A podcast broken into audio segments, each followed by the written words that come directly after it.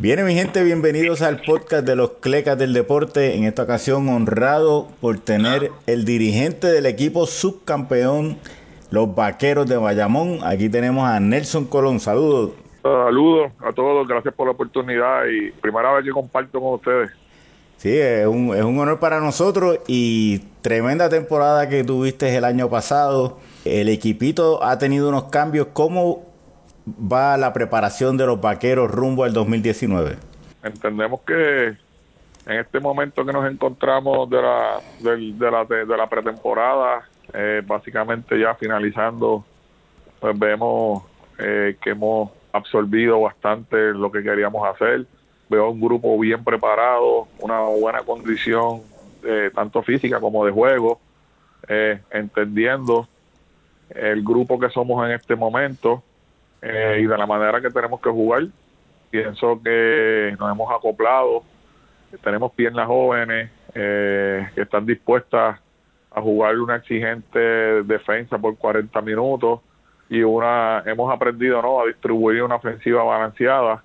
Así que yo espero que en este en este proceso de marzo, donde tenemos 11 partidos, jugamos cuatro juegos corridos afuera, después de esos cuatro regresamos al rancho eh, ver un grupo eh, consciente ¿no? de la necesidad de que es imperativo entender que, que a lo mejor no tenemos los big names para empezar, pero que el grupo que está aquí está preparado y, y está motivado porque las circunstancias traen oportunidades y hay oportunidades aquí para jugadores que yo sé que tienen el talento y que pueden aportar. Se ha hablado en las redes sobre que esta temporada Benito Santiago va a tener más protagonismo ¿Qué, puedes hablarnos sobre eso, Nelson? Creo que esta ha sido la pretemporada de Benito. Yo creo que el año pasado, pues, cuando yo llegué aquí, Benito estaba lastimado, prácticamente no, no estaba listo para, no se sabía si iba a jugar o perder la temporada. Eh, Benito es un jugador muy habilidoso, atlético, fuerte, con proyección de jugar múltiples posiciones.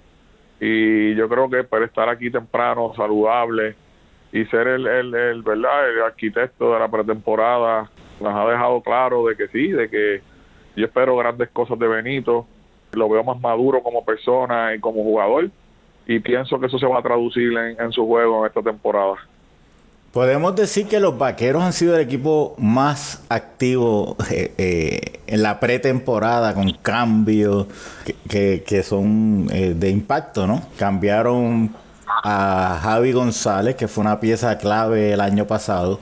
¿Cómo sustituimos a Javi González en los Vaqueros de Bayamón? Pues mira, eh, la salida de Javi es una salida no eh, que, tomarla con cautela, pero en, situaciones que siempre ocurren, pues empujaron a hacer ese cambio de Javi. Y estamos agradecidos de lo que Javi hizo por nosotros el año pasado. Creo que lo hizo muy bien. Tanto es así que, que regresó a la selección, tuvo un contrato afuera, está jugando yo creo que volvió a ser verdad el jugador que todos esperaban que Javi pudiera hacer y cuando tú vas a hacer una movida como esa pues es una movida riesgosa pero hay riesgos que son calculados no y entendemos que, que dentro de las opciones que teníamos pues nos movimos muy bien. Cuando yo miro el cambio de Javi pues te puedo decir que terminamos con, con Stefan Thompson Jr que es un jugador que a lo mejor pues, mucha gente no conoce pero es un jugador de División 1 High Major eh, Oregon State 16 puntos por juego, 6 asistencias, 5 rebotes, un jugador que puede jugar múltiples posiciones, 1, 2, 3, y que se perfila como uno de los jugadores de futuro grandes que va a tener Puerto Rico, entiéndase para el torneo y para el equipo nacional de futuro. También terminamos con, pues, con Francisco Santiago, que es otro otro jugador combo de la posición unido, que es un muchacho de estos New que su mamá es puertorriqueña, que lo vemos muy bien, es un taller de futuro esperamos que pueda aportarle esta temporada y que aprenda ¿no? a, cómo sobrellevar y salir del jugador de college a convertirse en un jugador profesional. Y terminamos también con, con Darius Morales, que es un jugador de 6'9, atlético, alto, fuerte, es un jugador joven que, que viene adquiriendo experiencia y que nos va a ayudar ¿verdad? en lo que es la rotación de los hombres grandes. Así que yo pues me siento tranquilo, creo que hicimos unas buenas movidas Obviamente a eso le añadimos ¿no? que vamos a traer un refuerzo point guard que ya está aquí trabajando con nosotros, que lo vemos muy bien, está entrando en, condición y conociendo al grupo, obviamente los jugadores del perímetro pues, que vienen a Puerto Rico se les exige mucho más o se espera, ¿no? Que sean que tengan las capacidades de ser eh, jugadores de impacto en el equipo y, eso es lo que esperamos nosotros de nuestro refuerzo que va a comenzar la temporada con nosotros, Anthony Mason Jr., que para muchos pues conocieron a su papá, un ex jugador de la NBA y de los New York Knicks, de aquella serie de los Knicks, cuando la NBA era la NBA. Cuando eran los puños. cuando, cuando, cuando la NBA era un juego de baloncesto de verdad, ahora es un entretenimiento, ¿no? Eh, y está aquí, lleva ya una semana entrando con nosotros, lo vemos bien y pues, pues eh, entendemos que, esa combinación no que, vamos a tener pues debe ser o esperamos nosotros no que sea de, que rinda frutos para nosotros para el equipo de Bayamón bueno el, otro refuerzo viene a ser Greg Smith el, el centro 6'10 eh, 255 libras. Él, ya está confirmado que va a estar eh, desde el primer día. Sí, no, ya, ya lleva cinco o seis prácticas con nosotros, básicamente una semana acá. Vino muy bien, tremenda condición física, atleta, jugador inteligente, experiencia de NBA, es high level, un jugador drafteado en la primera ronda por Houston, conoce el juego eh, y lo vemos muy bien. Eh, pienso que tiene verdad la versatilidad de que puede lanzar largo, corto, postea, buen pasador, un, un gran IQ de básquetbol que eso lo que ayuda es hacer mejor a, los que están alrededor de él.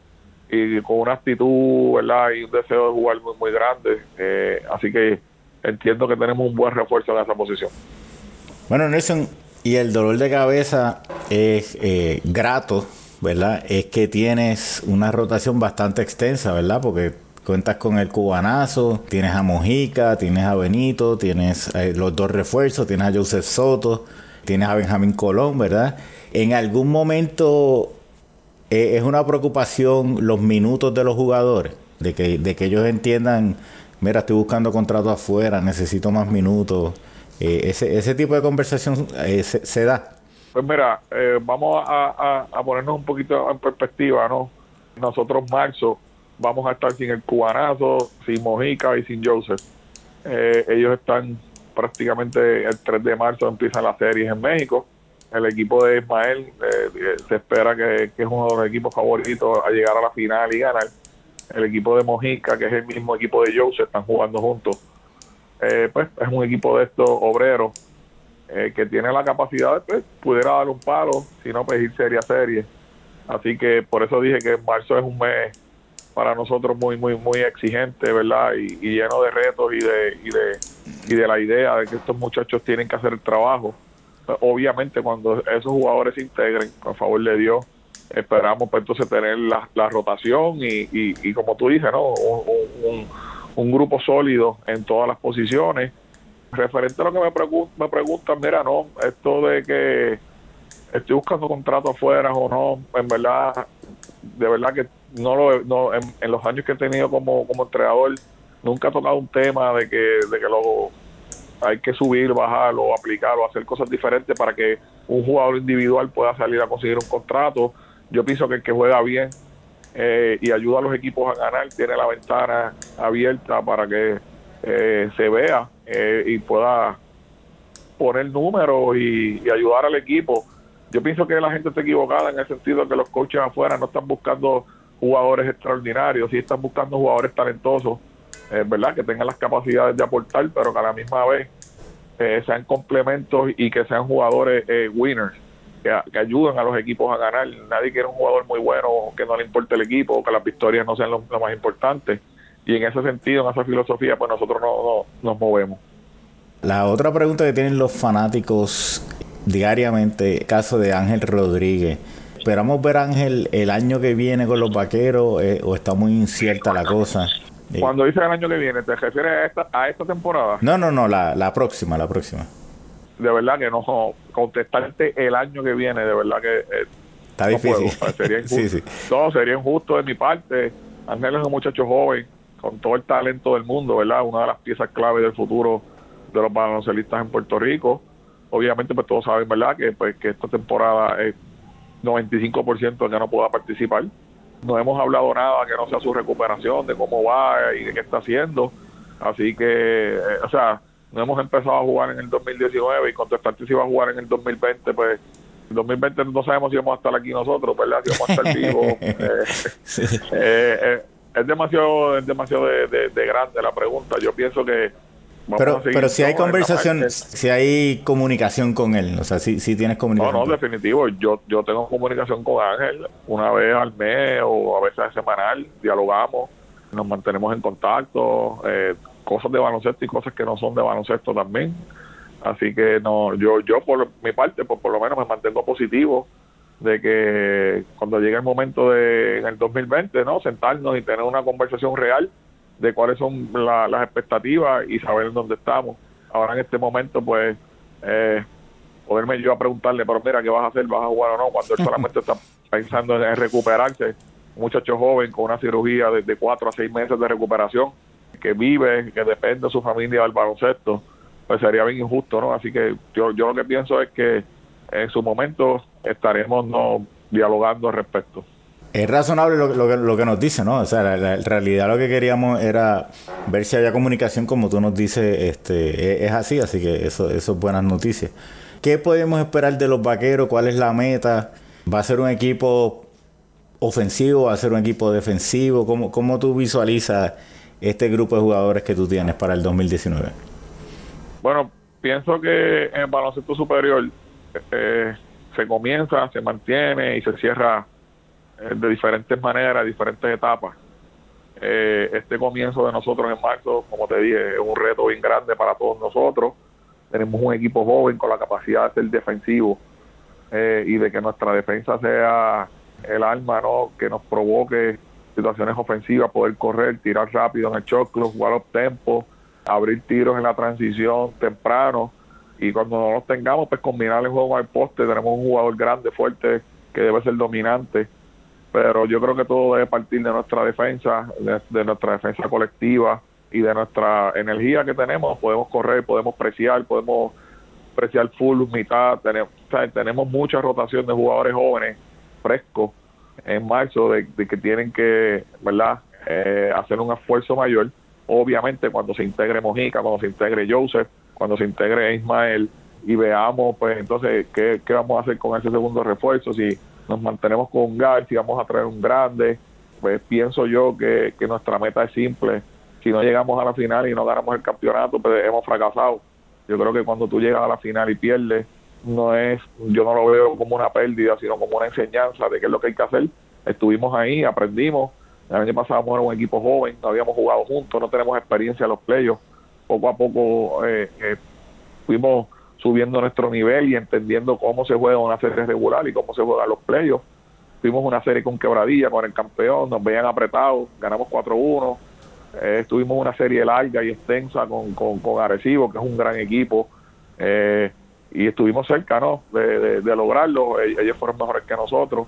Pero eh, esa enseñanza que nos dejó el año pasado es lo que nos deja claro de qué es lo que tenemos que hacer, cómo, cómo podemos mejorar y que nuestra meta es simple, es, llegar a la final y ganar el campeonato. Bueno, te deseamos el mejor de los éxitos, Nelson. Un millón de gracias por este tiempo. Pero antes de que te nos vayas, nosotros tenemos una sección que se llama Escleca Award. Es un premio a cualquier cosa dentro o fuera del deporte que te deje pensando que cleca. ¿Tienes algo para nosotros? Tenemos una, tenemos una fresquecita, los tenis de Zion anoche. Volaron en canto. Volaron en canto, explotaron por el medio, ese muchacho se acaba de lastimar y no se sabe si va a perder la temporada o no por un tenis. Está, está, dicen que Paul George está eh, escondiéndose porque eran, eran de los de Paul George. Eran los PG. Este, sí, eran los PG.